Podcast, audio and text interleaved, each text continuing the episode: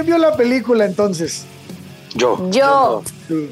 Pues Chubi y yo no la vimos. Gary y Lords ya la vieron. Yo sabía que Durán no iba a querer verla, entonces yo quería emparejar las cosas. Ah, éramos que tres contra uno, pobre güey. Dije, no, no lo vamos a comer. Qué considerado eres, cabrón. Sí, soy yo. Sí, sí, sí. Pero yo estoy en total desventaja porque Gary la vio con ojos de me las sé todas, güey. A mí no me van a contar esta tontería. ¿Qué es esto?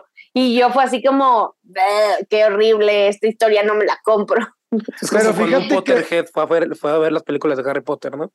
Pero fíjate que, pero, pero fíjate que está bien cabrón que tú saliste asqueada del, del bis y Gary dijo, no, buen güey, hay que ver, eso está interesante, güey.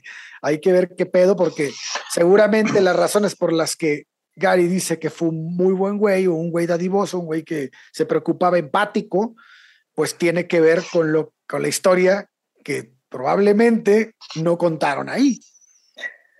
Sí, a mí lo que me pasó un poco es que cuando salí había cosas que yo dije, ah, no sabía eso. Y entonces cuando me puse a investigar, descubrí otras cosas que tampoco sabía y que me dieron como, ¿cómo que es pedófilo?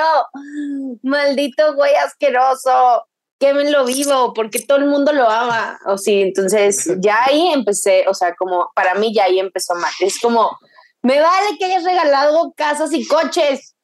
Saliste con niños de 14. Te casaste con uno de 14. No, yo tenía, 21. Ay, Jesús bendito. Empezó a andar con ella, ¿no? Cuando estaba muy chica. Oigan, este, pues sí, se va a poner sabroso el episodio creo que va a tener un poquito de todo. Y, y creo que ya, Gary, ya veo la cara de Gary preparándose. Yo, la neta, después de lo que leí, ah. sí, sí me estaba enamorando de Elvis. dije, wow, güey. O sea, hasta donde tú vas. Hasta donde yo voy, Elvis muy bien. Sí, porque tenía 12 años, güey, no, no violaba niñas no, de 14 no, no, años. No, no, no, no, tenía 17. no se llevaban niñas de 15 años a sus giras. Bueno, todavía no llegó a eso, todavía no llegó a siendo menor de edad? Está legal. Todavía no llegó a eso. Sí, sí, sí. Aunque puede tener un porqué eso, acá por la educación de la mamá, pero ahorita vamos a hablar de eso también. Chismecito. ¿Eh? Y bueno, amigos, qué bueno que nos acompañan. Ya escucharon un preview de lo que vamos a platicar el día de hoy. Así que, amigos, bienvenidos a Averiados, el podcast en donde hablamos de gente averiada, gente rota, gente enferma, que eh, nos conectó por medio de su música y nos hizo sentir lo mismo que ellos, fuera bueno o malo. Yo soy Lors, comediante de medio tiempo y especialista en hacer comentarios fuera de lugar. Conmigo están Ale Durán, que es fan de la música eh, y es muy, muy fan de la flauta indoamericana. Este también. Cabrón, cabrón. Cabrón, tengo aquí siete. Sí, sí, sí. y también, cada día me invento una nueva. Este, mi esposo sí es fan de la flauta indoamericana. Eh, y conmigo eh, está también Shubi, nuestro especialista en música, que no nos interrumpió el día de hoy para bolear a Durán, no puedo creerlo. A, pesar de que tengo una duda, por primera vez llegó el momento, me alcanzaste, Lorx. ¿Cuál es la flauta indoamericana? La próxima vez te enseño, pero búscala. Es de esas flautas. sí. No, pero no quiero decir cómo es, porque la gente me va a alburear a mí. y más, después de que dije que mi esposo es fan de la flauta indoamericana. Ya lo reventaste públicamente. o sea, ya, ya, ya. No se preocupen, queridos amigos, yo voy a buscar cómo es la flauta y yo se las explico. Ajá, sí, gracias. Este, no voy a caer en este, en este, en esta trampa, Shubi. Casi lo ¿Y? Oye, pero preséntanos al invitado. Ahí voy. Ya después hablan de flautas. Sí. es que era el perfecto para llegar a ti, Gary. Ah, ok. ¿A la flauta? ¿A la flauta? No, ¿qué pasó? Indoamericana. Eh, y con nosotros también está el día de hoy un invitado. él se llama Gary y es pues ya escucharon un poco de quién vamos a hablar. Vamos a hablar de Elvis y Gary es un fan, se ha leído 267 millones de libros de Elvis. Y si quieren saber la verdadera historia y si la película que vieron es real o no, quédense y escuchen lo que tiene que decir Gary porque sabe mucho más que lo que sale en la película, amigos. Gary, bienvenido. Gracias, gracias, muchas gracias. Y sí, soy fanático de Elvis hace 22 años. Y sí, pues, no he leído tantos libros porque tampoco me alcanzaría el tiempo, pero sí, sí he leído bastante y no hay tantos, pero sí hay varios documentales, revistas, libros, videos, de todo. Oye, ¿por qué eres tan fan? Ajá, ¿por qué Elvis? Si no mal recuerdo, mi mamá, cuando yo tenía como 12, me llevó a ver la película de Grease. Ok. Y me llamó mucho el estilo de, los peinados, las patillas, las chamarras de cuero, los coches. Entonces me quedé con eso. Yo de chiquito decía, yo me quiero peinar así. Entonces un día llegaron mis papás y me regalaron un cassette de Elvis y me dijeron, mira, están inspirados todo ese tipo de peinados en mm. este cantante, escúchalo. Y desde que lo escuché hasta la fecha no dejó de, este, de escucharlo. Ah, Oye, y sí. Aprovechando un poquito el, toque de, de Grease, pues estamos de, de luto. De luto. Ah, sí. Ay, sí, es cierto. Esta semana fue, ¿no? Creo, también. Sí. Olivia Newton-John. Ayer, creo. Ajá, ayer, antier, algo así. Este, bueno, los que son fans, pues nuestro más sentido pésame. Estamos grabando el 10 de agosto, por si, porque dijimos si lo escuchan en... Sí. Si lo escuchan mañana, antier. No fue antier. si lo escuchan mañana, antier. es como... Ya sí. Y sí, Grease, o sea, como esos peinados y ese look está inspirado en Elvis. Sí, antes de hecho era muy mal visto que un hombre tuviera el cabello largo, como él lo tenía. O sea, era muy, muy mal visto. Eso que, le así como... en la película de Córtate el pelo, niñita, o sea, sí es real, o sea, era muy mal visto que un hombre este, tuviera ese tipo de peinados. Mm. O sea, si, se fijan en esa época que es este Jerry Lee Lewis, todos ellos son de pelo corto. Hasta Little, hasta Little Richard, imagínense, era de pelo Jerry Lewis es otro que, que, hay que abordar, ¿eh? Porque pues sí, de hecho, él estaba en parte de, la historia de Elvis también. Él intentó, amenazó, fue a la casa de Elvis con pistola en mano a, decir que lo iba a matar. Y fue arrestado por eso. ¿A son de qué? Pues ah, por, qué? Porque él decía que era el verdadero rey de rock. Ah, porque él se autoproclamaba el rey lucha, de rock. Lucha de egos. Lucha de egos. Estaba defendiendo el reinato. Oigan, pues ahí va, vamos a empezar, porque si no la raza nos va a empezar a, a reclamar. Otra vez están hablando de la reina de Inglaterra. Sí, sí, sí. ¿Qué pedo? Mi tema favorito. Pues resulta que el 17 de junio de 1933, Gladys Love Smith y Vernon Elvis Presley, dos jóvenes de Tupelo, Mississippi, contrajeron matrimonio en el condado de Pontotoc, Mississippi. No sé si se pronuncia así esa madre, pero... Pontotoc. Pontotoc. Eh, ella con 21 años y él con 17. Pero ah. ambos alteraron sus edades para decir que tenían 19 y 21 respectivamente para poder casarse. Ah, se habían fugado ah, de la ciudad para contraer matrimonio, recorrieron 25 kilómetros para legalizar su unión. Una vez realizada su hazaña, fueron apoyados por algún grupo de amigos con el que pasaron sus primeros días de casados. Y una vez que Vernon pudo hacerlo, construyó un pequeño cuarto con ayuda de su padre y su hermano a un lado de la casa de sus padres. Recordemos ¿Los papás habían aceptado eso ya para ese entonces era como, bueno, pues ya se casó, ya, ya se habían casado, güey, ya que chingados. Ya que chingados, güey. pues bueno, recordemos que por estos años el país estaba sumido en una gran depresión, estaban viviendo la peor crisis de su historia, también se ponía fin a 13 años de la ley seca que habían provocado la consolidación de la mafia, hay muchas películas respecto de esto, que había ganado millones de dólares mediante la fabricación del tráfico, obviamente, de bebidas alcohólicas. Los Presley hacían de todo para sobrevivir. El año en el que se casaron, el desempleo, que era ya algo generalizado en Estados Unidos, afectaba a uno de cada cuatro habitantes. Uno de esos afectados era Vernon. Eh, ya por esos meses había, había recogido algodón, maíz, soya, había cuidado cerdos, había cavado zanjas y también limpió establos. Esta fue la vida de los Presley durante los primeros años de matrimonio. Gladys siempre fue una mujer muy fuerte y trabajadora. Su vida la había marcado para ser de esta manera porque el esposo de su madre murió cuando ella era pequeña y tuvo que trabajar desde niña en una fábrica textil para ayudar a su madre, que además estaba enferma, a mantener a sus nueve hermanos. No. Finalmente, Gladys queda embarazada. Eh, para su sorpresa, son gemelos. Entró en trabajo de parto el 8 de enero de 1935. El embarazo había sido muy complicado y el parto no iba a ser diferente.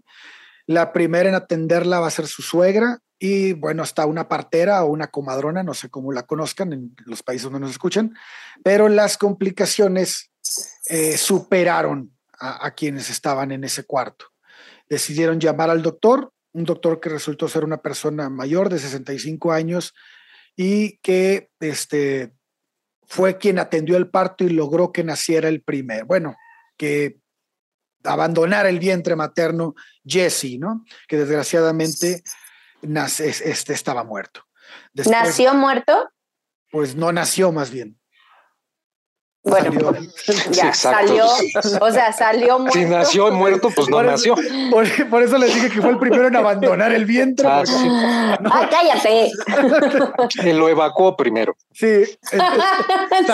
Diciendo, no empujen, y ahí se quedó. Fue el último que dijo. Y luego, pues ya viene Elvis, que sí estaba vivo, ¿no?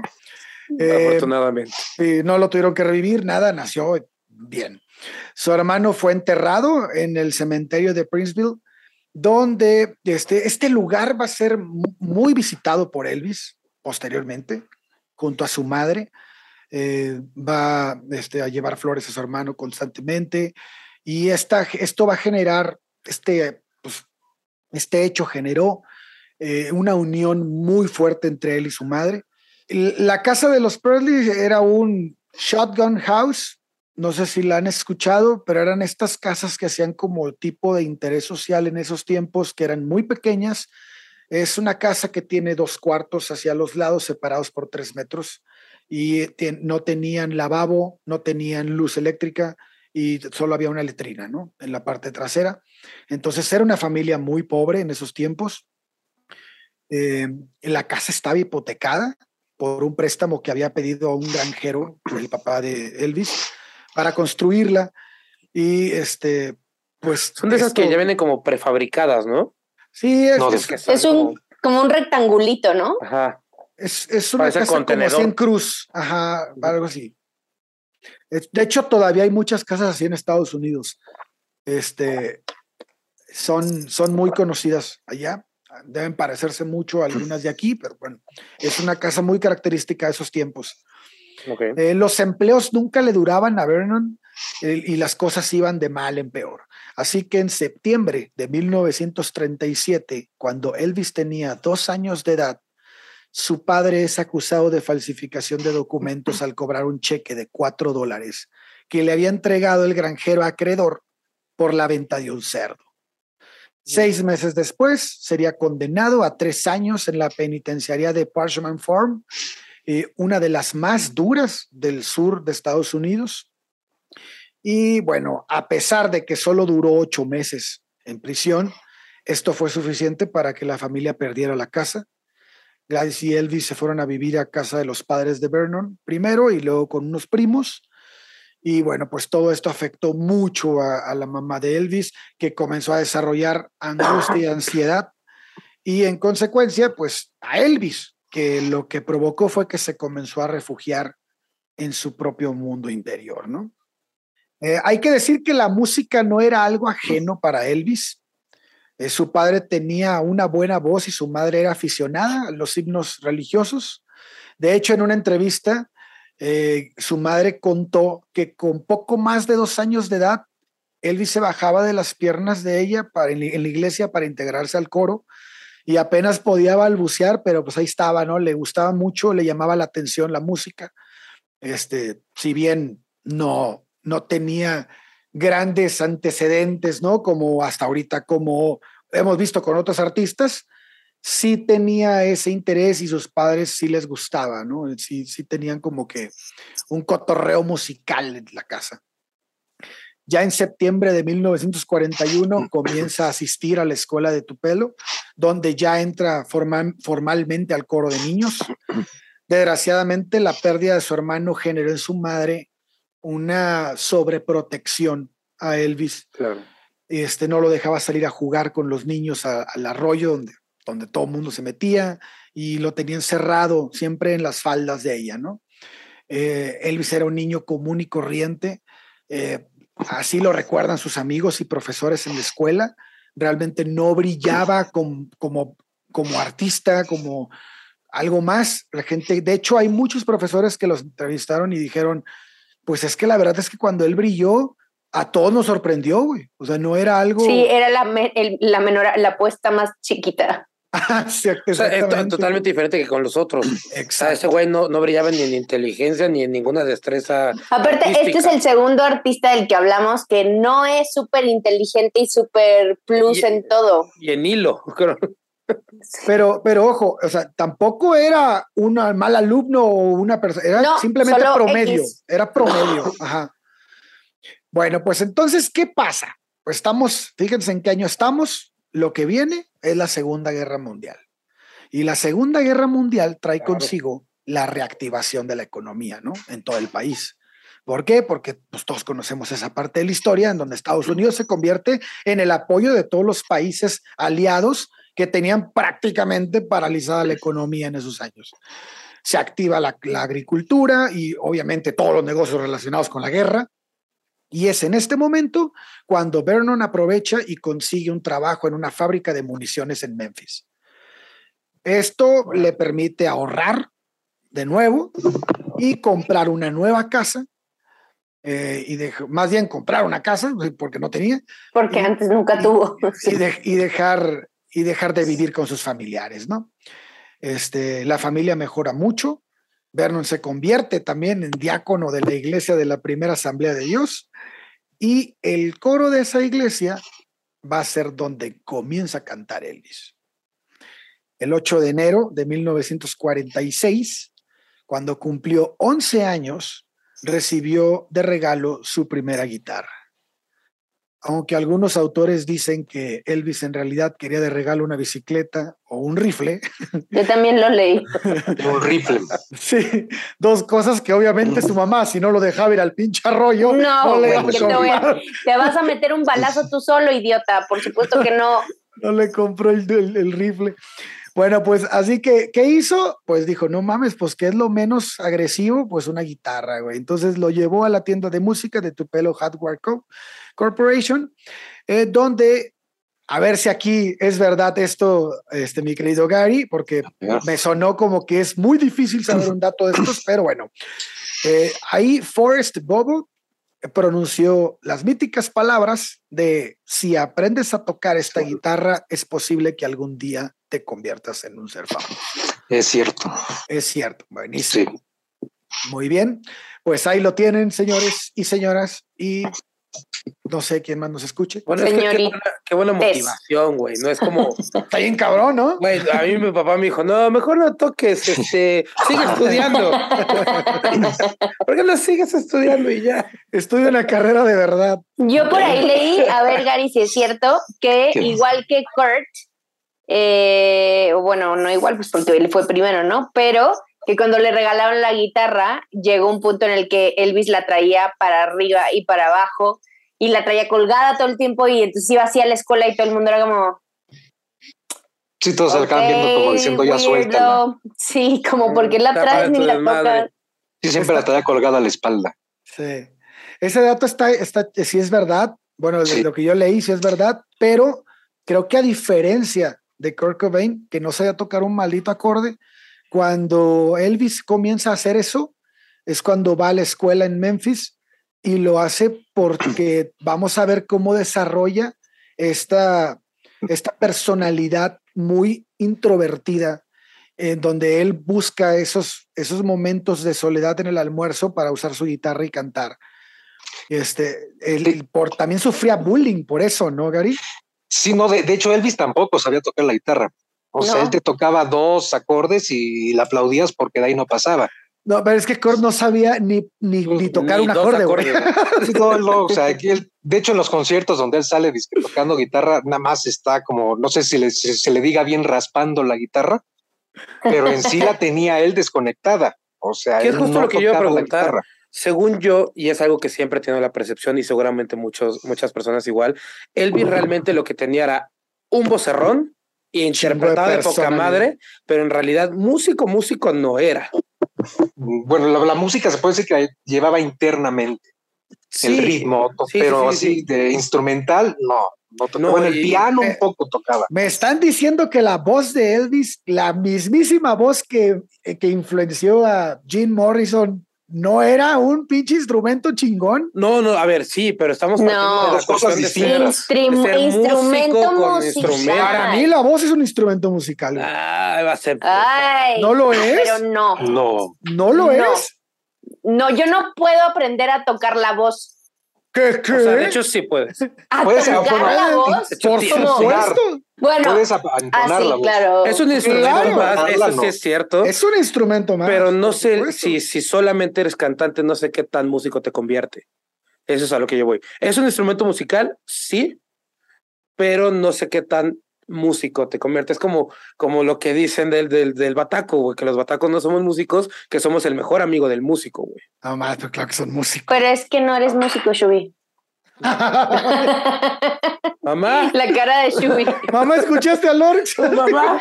La cara de Shubi así, repítemelo. Repítemelo. Oigan, bueno, 22 pues. años chingándome tocando instrumentos para que me digan que no soy músico. Ahí tú tendrías que regresar la pregunta. ¿Y cuántos instrumentos tocas tú, Lors? No te preocupes, Lors, yo no vine a competir. La respuesta es cero, Shubi, no te preocupes. Con que toques la batería. La Tocas la puerta y la desafinas. también puedes hacer música con la puerta. Claro. No, yo no puedo. Ah, bueno, no, no, en este caso particular. Sí, sí, particularmente yo no puedo.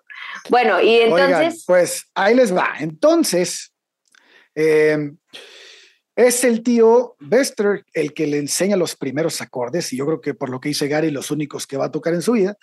Eh, pero, eh, y, pero también hay otra figura, ¿eh? Está Frank Smith, un joven pastor evangélico, que es finalmente el que se convierte en el maestro de Elvis y es el que lo anima a tocar el instrumento en la iglesia. ¿Qué instrumento? la guitarra. Ah. Algo que no le gustaba mucho a Elvis porque, le repito, era muy tímido. En sexto grado de primaria se cambia de escuela.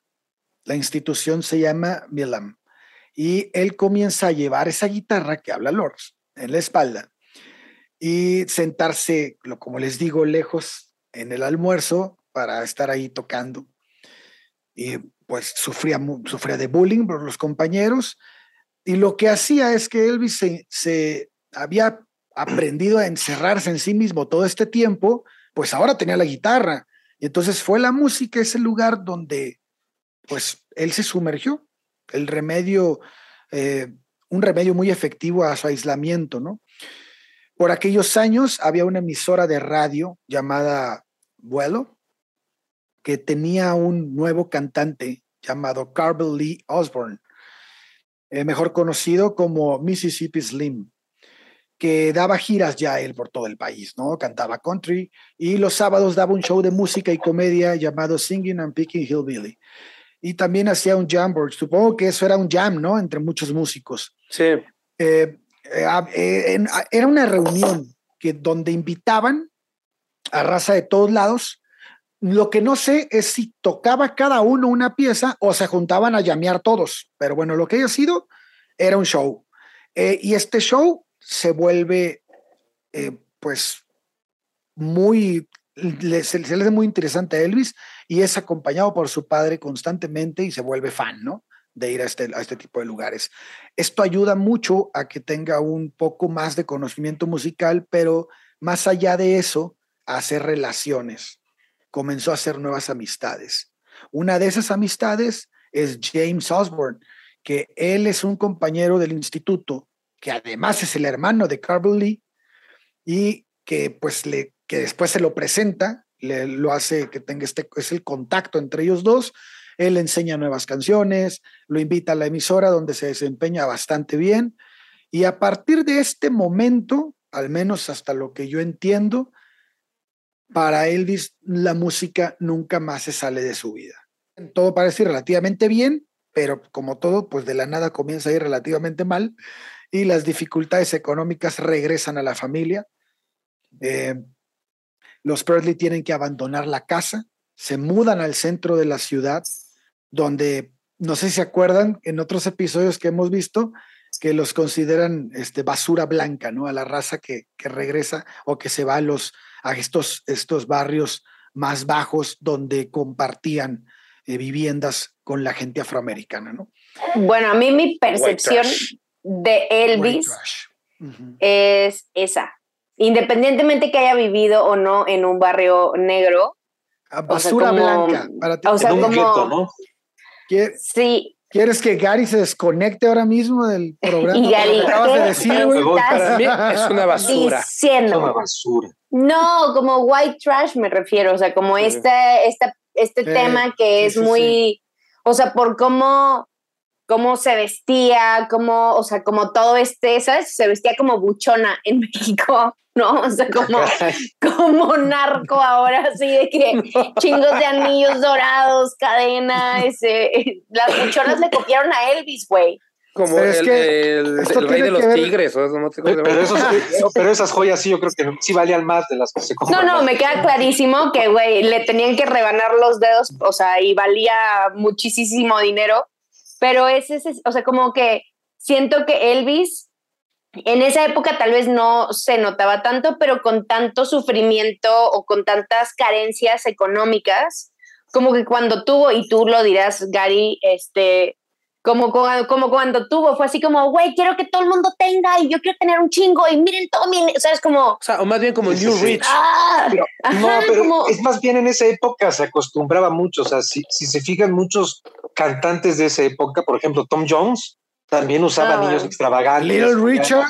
Little Richard. La anécdota de los anillos. De, los anillos en el río. Oye, pero fíjate, pero fíjate esto que está diciendo Lords, me, es, este, está interesante, güey, porque a mí más bien me mandó otro lado, no lo había pensado.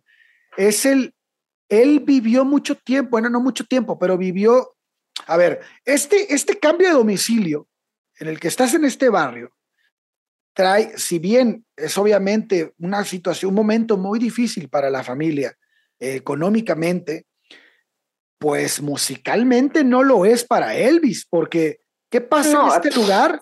Le abres una, un, abanico de posibilidades en donde el blues y el RB están a la vuelta de la esquina, y además en su estado más natural. Entonces, ahora, acuérdense que la comunidad afroamericana y más los músicos, y todavía hoy en día son muy estrafalarios. O sea, es, es gente que le gusta mucho. Acuérdense, esos, la gente, la gente afroamericana de dinero se compraba esos Lincolns rosas y les ponían hasta un candelabro. era como, era como el, el, el barroco de, de ese momento, ¿no? El colgarte todo. Todavía los negros usan, las cadenas, las cadenas este, de oro así macizo.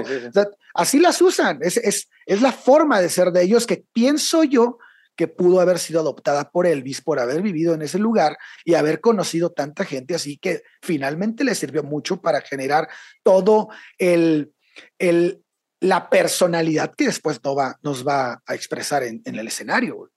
Sí, aparte que, que hacia lo que iba Gary es que son épocas totalmente distintas. O sea, no estamos hablando de la misma época de, de, de Doors y de cosas así, que aún así, o sea, en la, época de Hendrix, Hendrix seguía siendo así. O sea, venía influenciado igual por Little Richard y por toda esta misma gente que estaba a la par de Elvis, o sea, y que estaban haciendo con la, el mismo tipo de vestimentas y todo esto está tan estrafalario. No, y hasta en el rap, creo que hay, creo que era en el rap donde se utilizaban mucho los bling bling, que eran unos collares enormes. Flavor Flav. Y por ejemplo, ahorita está, que muchos anillos, porque así se utiliza, por ejemplo, onda gitana, es el cigala. O sea, él sí, para que veas, ah, bueno. se tupe totalmente de puro oro, pero es, pienso es que es más bien el estilo que cada género musical marca. Por ejemplo, las bandas, pues es que con sus botas, también sus anillos, sus collares, pues pienso que cada género tiene como su forma de vestir, o sea, no vas a ver un cantante de pop lleno de anillos de oro con cadenas, es como más tipo light para, pues para chavitos, se podría decir. Sí, es como no vas a ver un güey que canta banda, güey, lleno de tatuajes en la cara. En la calle. Ah, bueno, Ah, espera un sí, no, sí. segundo. Bueno, que mientras no ande Sí. con Belinda. Ah, por cierto, yo ya solamente estoy no- esperando a ver a qué hora empieza a cantar el otro güey banda, cabrón. Pero él es, tapa él es la cara. ranchera, ¿no? Más bien él es ranchera o banda. No Y ya se ranchero, sí. empezó a mezclar, ya empezó a mezclar. sí. Ya se empezó a meter a todos lados. Oi- Oigan, pues bueno, déjenme les sigo platicando. Ok. A ver. Entonces, tenemos que, pues la situación estaba relativamente bien y luego se pone relativamente mal. Eh, empiezan a tener esta, esta, nunca, bueno, nunca tuvieron problemas para empezar en la comunidad afroamericana, ¿eh? Se llevaron muy bien, tenían, este, lo, lo han dicho en entrevistas, lo comenta, lo comenta gente que vivió este, cerca de ellos, realmente estaban mal económicamente, pero la pasaron bien. Eh, pero después de un tiempo de vivir allí, ocurrió un evento que va a cambiar la, la vida de la familia, el rumbo, ¿no? Vernon ah, va a ser detenido nuevamente por conducir un camión de la empresa en la que trabajaba mientras transportaba alcohol, alcohol de contrabando. Algunos dicen que le pusieron un 4 para correrlo, otros dicen que sí lo hizo. Realmente, no sé, tal vez Gary sabe eh, más este, la, la respuesta a esto. Sea como sea, es un, ese fue el motivo por el que abandonan tu pelo definitivamente, ¿no, Gary? Sí. O sea, es- sí, no, o sea, también se quisieron cambiar por cambiar un poco su estilo de, de vida y porque también cuando se juntaba, ahora sí, mucho en el gueto, era muy mal visto. Entonces también ellos sufrían mucha discriminación. Así es. Así es. En noviembre de 1948, la familia Presley llega a Memphis, eh, que está a unos 160 kilómetros al norte de Tupelo. Eh, por ese entonces, el presidente Truman es quien está cursando su segundo mandato. Elvis tiene 13 años en este momento y llega a una ciudad de 400 mil habitantes. Esto realmente lo impactaba. Eh, pero pues de alguna manera lo comenzó a ayudar porque pues 400 mil quiere decir que hay un cierto anonimato, ¿no? Si vas por la calle, pues Claro. le vales madre a la gente, eres uno más y esto le encantaba. Eh, eh, rápidamente se adapta a esto y este, Memphis se vuelve o se va a convertir en la ciudad preferida de Elvis.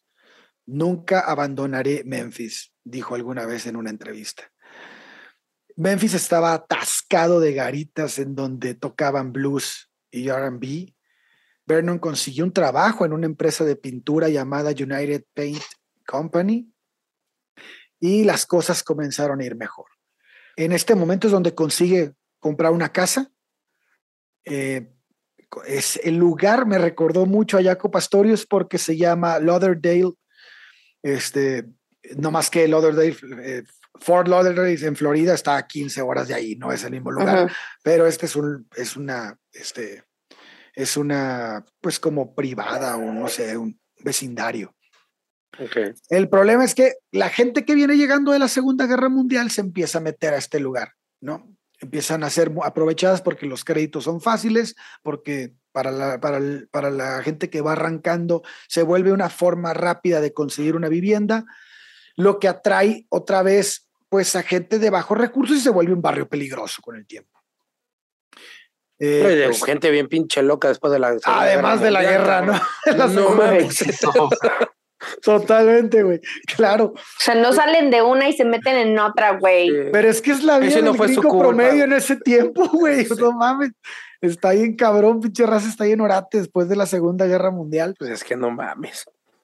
Pues Eh, como no. O Entonces, sea, imagínense si, si la mamá de Elvis era sobreprotectora, pues en un barrio así, pues no mames, sigue siendo igual o más. y te me vienes saliendo de la escuela para. No, ¿me ¿cuál? Lo acompañaba hasta la secundaria a llevar. No mames, mamá, por favor, suéltame, me lastimas el ego. No, no mames, sí. Eh, En, en esa escuela Elvis tiene el contacto con nuevos compañeros que pues ya hay como su- supongo que ya debe haber empezado así sus bandillas de raza y, y como que la, la- el ambiente está un poquito más agresivo. Se empieza él obviamente a empapar de barrio un poco, ¿no? Le, le, este, busca otra vez su refugio en la guitarra y vuelve a ser ese niño del montón que pues pasaba desapercibido. eh, hasta que llega el concurso de talentos de la escuela. Pero tiempo, yo ahí tengo comentarios y seguro Gary también, porque estás volando algunas cosas. A ver. Este, yo leí por ahí como entre, entre varias cosas que era un niño que estaba que era bulleado en su escuela, obviamente por la situación de su mamá, y lo llamaban de Mama's Boy, o sea, como abiertamente. Sonó al burro. Sí, sí, sí, mucho. Pero en inglés no. Ah, bueno, en inglés. y lo bullearon un montón y obviamente era como muy tímido, lo cual no ayudaba en nada, o sea, de por sí ya era tímido como lo cuentas y no ayudaba en nada que lo bullearan. Con este amor de, eh, le tenía amor a la música, pero no, eh, para empezar, reprobaba sus clases de música y que es, o sea, lo encuentro raro, dado que pues es músico, ¿no? Se dedicó a la No, música y no, reprobó, no. not yet, pero pues reprobó las clases de música e inclusive tuvo una maestra que cuando lo escuchó cantar, Gary, tú, por favor, Le interrúmpeme cuando... Que se dedicara a otra cosa. Le dijo que se dedicara a otra cosa cuando lo escuchó cantar y Elvis se ardió bien cabrón y entonces fue al día siguiente y le cantó una canción o unos días después le cantó una canción y la maestra fue así como, sí, no. Sí, O no, sea, mi- sigue estudiando matemáticas. Sí, mi comentario sigue siendo el mismo y que No Elvis era así como, ajá, como, Oigan, pero hay un montón de artistas que les pasó eso y se volvieron súper famosos después, güey. Pues ahí está, ¿cómo se llama la española? Rosalía. Rosalía. Fue a un programa de, ¿cómo se llama? Creo que se, se llamaba Tienes Talento, se llamaba Sí. el programa. Ajá. Y pues le dijeron lo mismo, y sabes qué, este, No has de tejer talento. bonito, ajá, pero dijeron, no, tú para cantar, mejor sé veterinaria, es otra cosa, pero no es tuyo la cantada y ve ahorita. A su favor, bueno, a favor de los jueces voy a decir que Sí, yo no había canta. escuchado esta anécdota. No, escuché esta anécdota y el otro día busqué en YouTube y, y sale un video de ella y de verdad, o sea, yo que soy cero musical sí dije, verde. O sea, guay, Pero- ¿por qué te animaste? Pero es justo eso, eso, ese es lo que dicho. Yo no digo que la maestra no haya, te- no haya dicho la verdad. Obviamente, pues tenía muchísima instrucción y dijo, este güey canta de la chingada. Pero a mí lo que me impresiona es que después de una crítica tan dura de parte de alguien que es un profesional en lo que estás tratando de hacer tú, tengas los pinches pantalones o las faldas o lo que quieras para subirte o para estudiar o para volver a intentarlo y romperla, güey. A mí se me hace. Creo que, que después de, o sea, estamos hablando de secundaria, güey. En Yo secundaria. creo que el cambio de voz. Ajá, a una. Ah, Dos, aparte también, justo en la secundaria como que tratas de, de buscar un aliado de- dentro de tu, o sea, de, de tu, de tu circulito que quieres armar, ¿no? Y claramente si quieres dedicarte a la música o ahí te sientes refugiado, ves al maestro de música y dices, güey, este es el que me va a apoyar, ¿no? Y si te manda la chingada, pues te duele, pero ya después cuando eh, justo entra la época de rebeldía y ya dices, ay, ¿sabes qué, güey? Pues vas y chingas a tu madre y vas a ver cómo soy más chingón. Yo creo que ya no te, no te afecta justo en esa época, güey.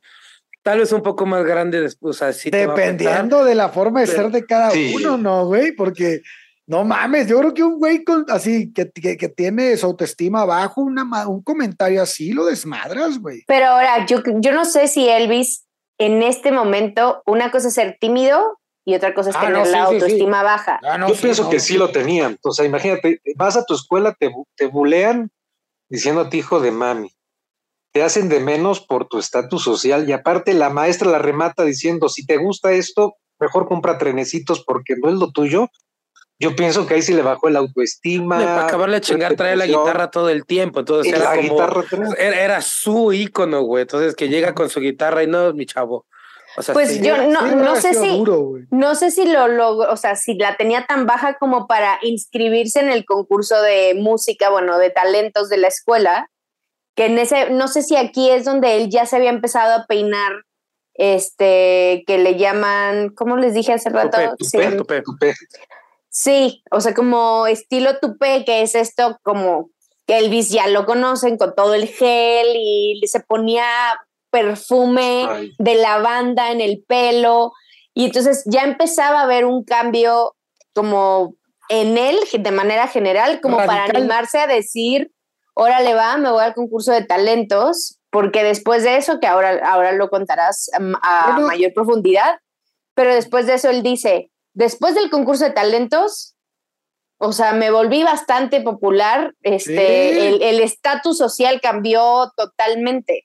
O sea, yo no sé si bastante popular, pero cambió su Para él, pues. O sea, como para él, supongo que fue de cero a. Claro, güey. Pues de que la maestra te diga es un pendejo, ah, eres el mejor músico de la escuela, güey. el mejor cantante de la escuela, güey. Yo creo que sí cambia todo tu estima. Y quedó en quinto, quedó en quinto lugar, no, no ganó, quedó en quinto ah, lugar. Yo el autor que leí sí ganó, dice. No. Gary. En quinto. En quinto, bueno, ahí está, es una referencia. A mí se me hace que el Lorx y Gary hablaron antes y se pusieron de acuerdo. no, no, no, pero es que el tupé, eh, en, ese entonces no tenía tan marcado el tupé como lo conocemos, de que ya tenía su chonguito y todo, que en sí era, se inspiró en, en el Capitán Marvel Jr. para hacerse todo eso de pintarse el pelo de negro. Cuando él iba en la secundaria tenía su color natural que era güero.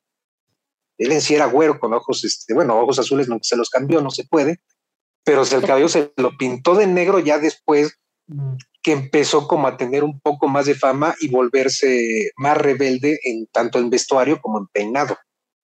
Pero en secundaria todavía no estaba tan marcado ese. Iba empezando, ¿no? Iba empezando apenas a agarrar, así que. Sí, aparte creo que cuando, cuando la maestra de secundaria lo desmadra es un poquito antes, o sea, tal vez dos años, un año antes de cuando ya trae su desmadre el tupé y cuando es el concurso y todo esto.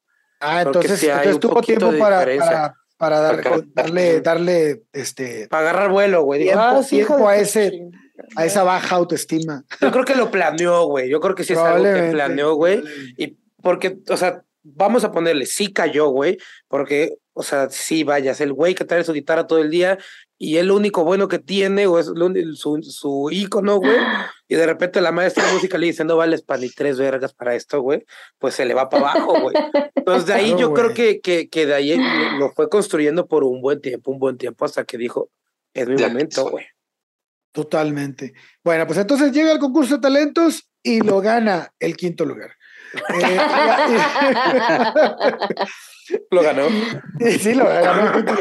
Ganó el quinto. Y, ahora su guitarra y su voz son, pues, se convierten en el arma más poderosa que va a tener frente a esta comunidad estudiantil, que pues comienza a reconocer en él un verdadero talento. También llegan sus grandes amigos, Evan Forbes, Paul Dogger y Fairly Guy, que son este grupo de cuatro inseparables que andan para todos lados juntos. Ahí yo leí algo, no sé si es cierto o no, pero que después se vuelven alguno de ellos como algo de un icono de Hillbilly o algo así. ¿O estoy ya cruzando con algo más? Bueno, si quieren, ahorita lo, lo agarramos. Este, no, no voy a llegar yo hasta ahí, pero sí comienzan a escuchar músicos callejeros juntos, eh, se vuelven muy cercanos, comienzan a hacer sus caminatas por las orillas del río Mississippi, se ofrecían de vez en cuando hacer trabajos en el barrio, y aunque pareciera raro en esta época, Elvis no alardea tanto de su música. De hecho, no, no hizo relativamente nada interesante en el ámbito musical, solo que estaba feliz de tener amigos, güey. Yo creo que fue tanto el bullying que sufrió o tanto el, esta, este rechazo que tenía, que creo que le concedió, se concedió a sí mismo este momento para pasarlo y disfrutarlo con sus amigos. Pero ya está en Memphis, Gary. Ya está, ya estamos, este... Sumero pues, mole. En Sumero mole. ¿Qué opinan de, de qué sucede? Que este, qué, qué relevante Lord está tocando un tema ahí que, que están que uno de sus amigos está involucrándose en la música, ¿qué tan cierto es? ¿Qué opinas, Gary? Pues así, todo eso es cierto de que formó sus cuatro grupos. Sí es llegué a leer que uno de sus integrantes se fue, pero no sé la verdad a dónde, pero sí de esos cuatro integrantes creo que fue que se cambió el bajista, creo que se llama, el de la madre esa grande, no me acuerdo cómo se llama. Con trabajo. Esa cosa, el contrabajo, creo que uno... uno no estoy sola. No estoy sola. Pero no sé si se fue a otro lado, si renunció, ahí sí no les. Pero de que sí es, o sea, cierto, ese, ese punto sí. ¿Qué hizo el cuate después de irse? Ahí sí, la verdad, no, no le sé. Oigan, yo encontré un mito. Bueno, no sé si es un mito. pero, pero lo manejan como mito, no sé qué tan cierto sea, más bien no un mito, sino como una leyenda de eh, una leyenda maldita de la primera guitarra de Elvis. Eh, sí lo conoce, supongo que Gary lo conoce. Este, ¿Ustedes han escuchado sobre esto? ¿Quieren que les Yo no. platique un poco? Sí, yo no había escuchado, a ver. Bueno, pues resulta que en el verano de 1955, Elvis realizó una gira por los estados del sur y esto ya, obviamente me estoy adelantando un poco, pero para cotorrearlo, y le pidió a su amigo del instituto, Red West, que lo acompañara. En el viaje, Red aprendió a tocar con la guitarra este, de la banda y Scotty Moore usaba, es- este, estaba usando la primera guitarra que el cantante había recibido como regalo, ¿no? Eh, la, la que- la que hablamos, ¿no? De la, En lugar del rifle. en lugar del rifle. Sí. Chingada madre. Al final de la gira, White trash.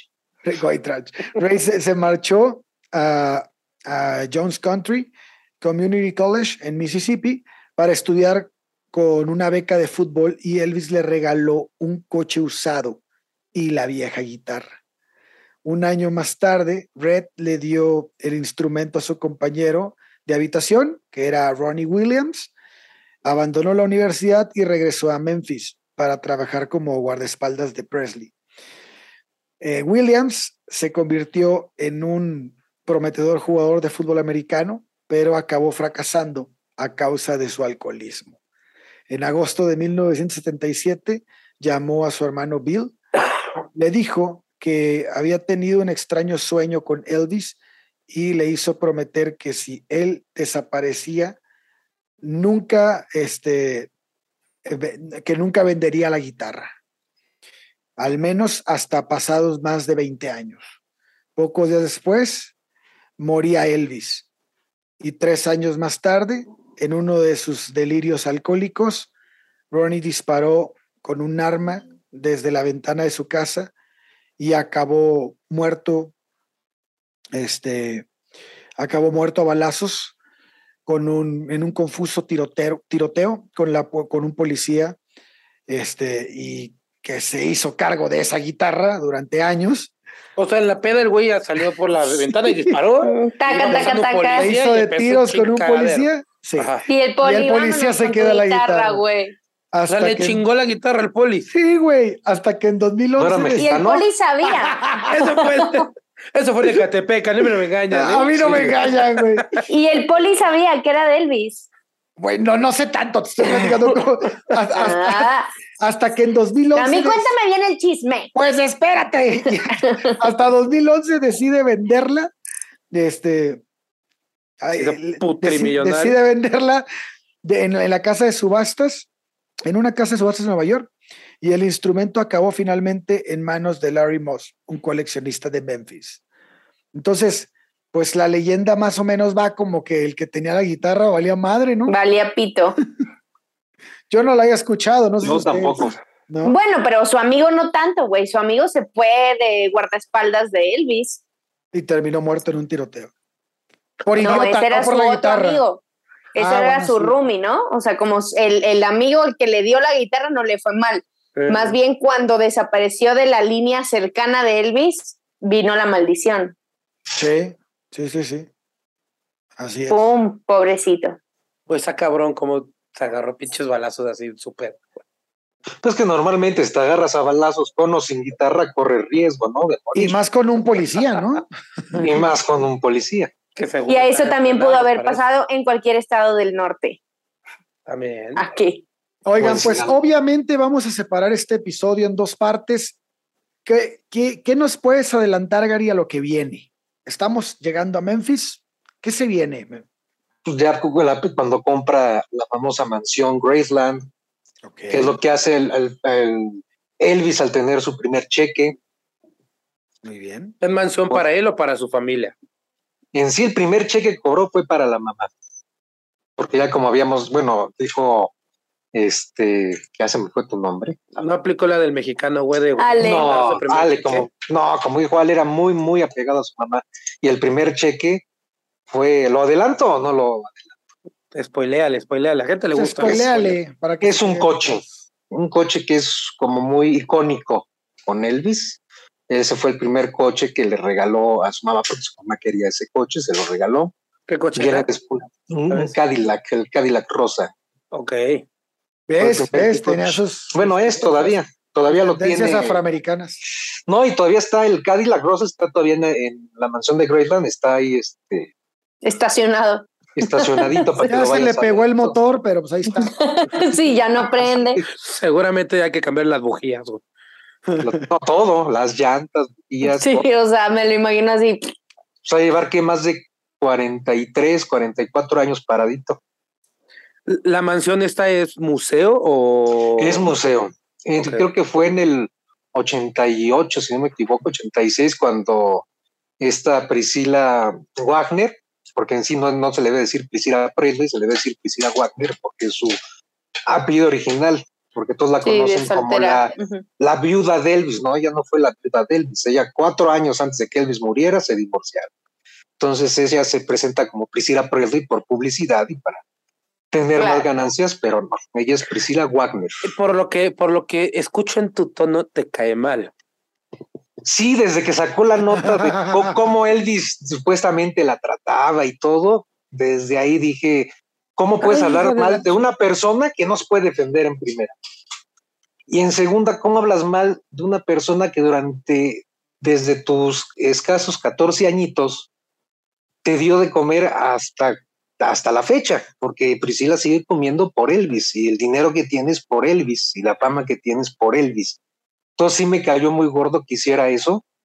Entonces sí, yo por eso ya no le nombro más Priscila Presley porque no se, me, no, no se merece ese apellido. Ok. Ah, Gary, ¿te sientes mucho amor por Elvis? Sí. Pues, o sea, sí, y, o sea, imagínate, o sea, que, que tu familiar sea Elvis y que tú salgas después a hablar de que te trataba muy mal, que este, vivías. Pero si no es verdad, una- pues es verdad, ¿no? O sea, existía infidelidad, sí, de las dos partes, pero por ejemplo, la película se maneja que Priscila este, deja a Elvis por las drogas. No es cierto. Priscila deja a Elvis porque decide irse con su instructor de karate a tener un romance. Eso en la película, por ejemplo, no lo pasa. Mm. Al final de la película, un pequeño spoiler, si no la han visto, está Elvis y Priscila en, en el Mercedes y le dice, todavía estás a tiempo de curarte. Falso, Priscila jamás le dijo eso. Quien se lo dijo fue esta Lisa Thompson, que fue su penúltima novia, quien en verdad intentó ayudar a Elvis, que lo ha dicho hasta Billy Smith, que es el primo hermano de Elvis. Si Elvis hubiera seguido con esta Lisa, a lo mejor no se hubiera muerto. O ¿Quién sea, es Elvis primo no- hermano de Elvis? Este Billy Smith es Ah. primo hermano de Elvis. Will El Smith. Shuby dijo, Will. Smith, No, Billy. Billy, Billy Smith. no puedo creerlo, No. pero si era negro. Hay algo que me perdí. Uno es muy blanco y el otro es muy negro. No, estás confundiendo a Michael Jackson. No, este es Billy Ah. Smith. Este es Billy. Smith. Oigan, fíjate, ahorita que dijiste la vivienda de, de Graceland, estaba viendo que, ¿te acuerdas que cuando empezó el episodio te dije que había comprado una de las viviendas de Elvis, este Uri Geller? Él compró la vivienda que Elvis eh, este, compró en 1956, que era una casa chiquita de cuatro, bueno, chiquita, de cuatro habitaciones, dos baños y una piscina. Ah, Eh, bueno. Sí, bueno, hacía comparación de las que tuvo. La que Bueno, a comparación de Graceland, pues no, güey. O sea, Ahí, ahí si todo es mini. humildemente. Ahí Sí, sí, humildemente sí. tenía cuatro habitaciones y, este, y una alberca. Entonces, esta casa la compra por un millón de dólares Uri Geller y es previa a su mansión. a la- sí. Pero todo esto lo vamos a hablar en el próximo episodio. Exacto, amigos. Entonces, ya para cerrar este capítulo, por favor, Gary, ¿con qué te quedas de resumen de esta primera parte? ¿Qué piensas?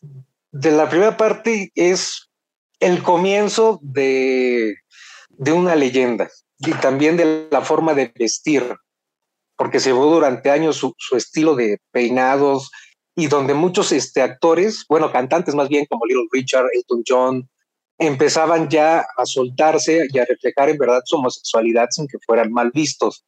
O Elvis era mal visto por sus sacos largos rosas, como de mucho colorido, cuando en esa época pues eran, iba a decir sacos cafés, pero me iban a alburear, pero entonces sacos de color neutro para hombre, y pues era como que él revolucionó esa parte de, de, de rebeldía, tanto es así que hasta los propios Beatles se inspiraron también en Elvis. O sea, pienso que la niñez, parte de juventud de Elvis es donde empieza a generar todo lo que en el siguiente episodio se va a platicar.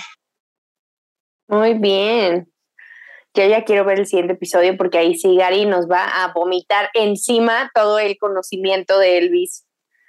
A ver si puedes quitarme la idea que yo traigo de Elvis, Gary. Vas a ver que sí, vas a, vas a ver que sí, es la mejor persona del mundo. si, no, te muteo. Adiós, cállate. Sí. Cállate, Priscila. Es, un white. es un white.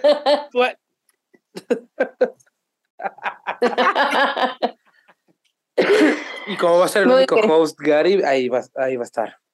Exacto. Eh, sí, sí, sí. Ale, ¿con qué te quedas? Este, con muchas ganas de, de. Ah, caray. Con muchas ganas. De la flauta. De la flauta. Indoamericana. Ah, Provecho. Indoeuropea. Provecho.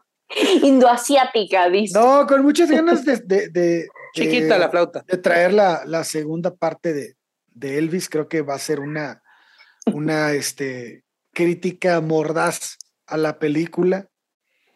Eh, vamos a ver, vamos a estudiarla bien, vamos a ver qué, este, es verdad, qué no es verdad, o qué está más lejos o más cerca de la verdad, ¿no?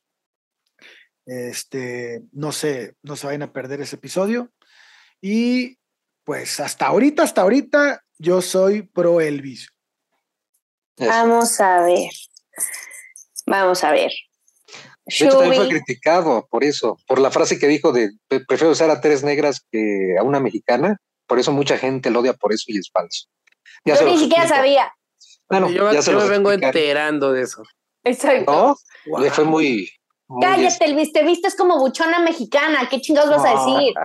Las buchonas se visten como Elvis. Exactamente. Chuy, ¿con qué te quedas? Me quedo como que, que, que fue muy poquito. O sea, siento que, que es una vida de un güey que no tendría por qué salirse de control que todo va bien. O sea, sí tuvo sus altibajos, sí viene de una familia de bajos recursos, sí, lo que sea, que Segunda Guerra Mundial, bla, bla, pero bien, o sea, hasta no sabemos, la mamá no lo madreaban, ni lo amenazaban, ni, ni el papá, o sea, ahí están. Pero tú quieres sangre, güey. Es que, eh, o sea, estamos acostumbrados y, seguramente no soy el, Yo estoy contigo, Shubi. El, único que está acostumbrado a esto. Ya llevamos demasiados episodios y creo que con esto se, esperamos justo esa niñez y dices, no mames, mejor no, hubiera nacido, güey. Ah, pero lo que tú esperas viene ahorita ya en la, siguiente, ya la sangre. Entonces, yo justo me quedo con eso de, pues todo va bien. O sea, ¿en qué momento va a ser el punto de inflexión ¿Qué puede salir ay, ya la cagó? Ay, ay, ahí, ahí fue, güey. O sea, entonces creo que estoy emocionado por, por descubrir esa parte y creo que, que el contar con, con Gary acá es algo que, que va a darle algo súper, o sea, una sabrosura muy intensa. Ahorita ya le metió dos que tres datos buenos. Ahí veremos qué onda con el tema de las tres negras contra la mexicana. Eh, se van a agarrar buenos los madracitos. Entonces, pues escúchenos la próxima semana. Muy bien, pues yo me quedo, ya les dije, no voy a volver a repetir. Vamos a ver si Gary logra cambiar mi opinión. Ahí, ahí, entonces estoy tres pro Elvis contra una against. Vamos a ver. Y no encuentro justificación de sus acciones en su niñez hasta ahora. Entonces, vamos a ver. Muy bien. Bueno, pues ya para cerrar, Gary, ¿dónde te pueden encontrar? Este, pues en mi casa, si quieren. No, pues bueno, mis redes sociales en Instagram es Garilazo. Facebook es este César Garizurieta, a ver si pueden escribir Garizurieta, un poco raro. Yo lo puedo y en esas dos redes, güey. Ah, porque pues, luego así me pongo. Ateirusiraj. Ateirusiraj, mira, ¿no? Qué, qué habilidoso, ¿eh? Hombre. en esas dos redes me pueden este, encontrar. Muy bien. Eh, Ale, ¿a ti de dónde te pueden encontrar? Eh, corsario.ereje en TikTok y en Instagram. Cuando quieran, cotorreamos. Perfecto. ¿Y Shubi?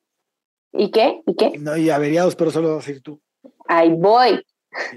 Hoy todo el mundo está haciendo mi trabajo, spoileando, güey, metiéndose antes de tiempo, güey, qué pedo. Nada más cambio de locación y piensan que no estoy. bueno, eh, cínico, cabrón. Sí, sí, sí, sí, sí, le vale. eh, Esa es mi chamba. por favor, ¿eh? No, bueno, eh, para empezar la recomendación de la semana, es Claro, perdóname. Eh, vamos a hablar hoy de una banda argentina que actualmente creo que ya no son banda, creo que ya es un solista que se quedó con el nombre, pero algo así. Eh, se llama Surfistas del Sistema, una banda argentina bastante, bastante buena. Si les gustó los Ruby Tates, que ya hablamos de ellos acá, Camilo VII, si les gusta, no hemos hablado de ellos, pero si les gusta, es, es del estilo, pero le meten de repente como acordes un poquito más complejos y está, está, tiene buen rollo. Entonces, escúchenlos, eh, está padre su proyecto.